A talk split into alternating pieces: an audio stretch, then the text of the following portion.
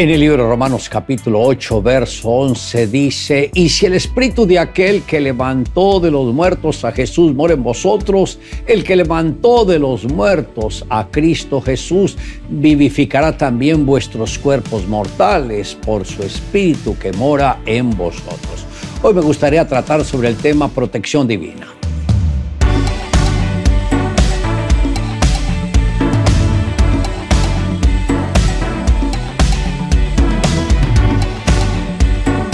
Recuerdo aquel domingo 25 de mayo de 1997, prediqué sobre el poder de la bendición.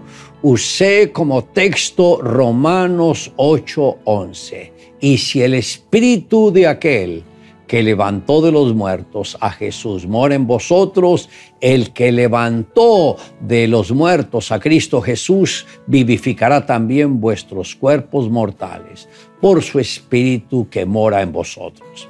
Al salir del auditorio vi una persona de un aspecto extraño y le dije a mi esposa, cambiemos de ruta. Toda mi familia iba con nosotros en el auto, habíamos avanzado unos 10 minutos y cuando salimos a una vía principal, vi por el espejo retrovisor a dos jóvenes que se movían en una moto dirigiéndose hacia donde nosotros estábamos y lo hacían de una manera muy rápida. Me encontré entre la espada y la pared la luz roja al frente mío y estos jóvenes extraños detrás de mí llegaron por el lado de la ventana del conductor donde yo me encontraba dirigiendo o manejando. No me dieron tiempo de preguntarles qué quería cuando empecé a sentir el impacto de las balas que penetraban en mi cuerpo.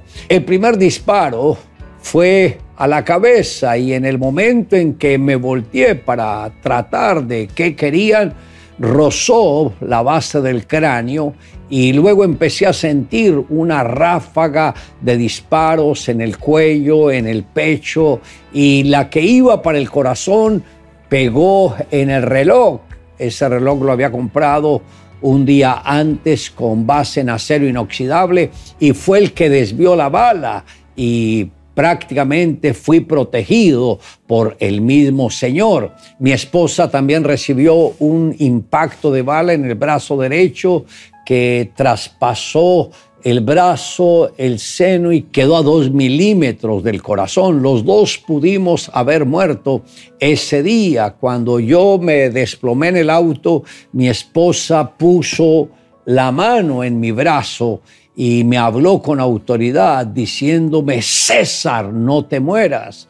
Y como ya mi espíritu había salido del cuerpo volando a una velocidad incalculable y escucho la voz de ella, vuelvo a escuchar otra voz. Era la del Señor. Y me dijo, ¿crees que te mueres o te salvas? De esa respuesta dependería mi destino. Y dije, yo no puedo morir, porque si el espíritu de aquel que levantó a Jesús mora en mi vida, el que levantó a Cristo Jesús vivificará mi cuerpo mortal por su espíritu que mora en mi vida. Inmediatamente volví al cuerpo, abrí los ojos, le dije a mi esposa, ¿cómo están las niñas? Apague el auto y de ahí, gracias a Dios, me llevaron al hospital donde 10 días estuve en coma, pero gracias al Señor Señor permitió que volviera a este cuerpo. Como vemos, la vida es corta, hay momentos de prueba, pero cuando uno está en las manos de Dios y en el propósito divino, hay un cerco de protección sobre cada uno de nosotros. Ahora es importante entender que un día tenemos que morir y si no estamos preparados, ¿dónde pasaremos la eternidad? Un amigo del viajero decidió pasar algunas semanas en un monasterio del Nepal. Una tarde entró en uno de los muchos templos del monasterio y encontró un monje sonriendo y sentado en el altar. ¿Por qué sonríe usted? le preguntó al monje. Porque entiendo el significado de los plátanos, dijo el monje abriendo una bolsa que llevaba y sacando un plátano podrido de su interior, el cual tenía un olor espantoso. Esta es la vida que pasó y no fue aprovechada en el momento preciso. Pudo haber pasado por muchas manos, exhibiéndose en los mejores lugares, pero ahora es demasiado tarde, nadie lo comió. Acto seguido sacó en una bolsa un plátano todavía verde, se lo enseñó y volvió a guardarlo. Esta es la vida que todavía no ha ocurrido. Hay que esperar el momento preciso, dijo. Finalmente sacó un plátano maduro, lo peló, lo compartió con su amigo diciendo, este es el momento presente, aprende a vivirlo sin miedo. Todos tenemos poderosas armas espirituales que debemos aprender a usarlas de la manera correcta, es tiempo de derribar todo temor, declarando el poder de la cruz. Jesús derramando la sangre en siete ocasiones, dando por vencido todo trato, todo pacto del enemigo para entrar y conquistar. Nos rescató rompiendo toda cadena de esclavitud. Tenemos un arma muy poderosa que es el poder de confesar la palabra de Dios, declarando que toda estrategia del adversario es anulada y toda esclavitud se rompió para entrar en libertad.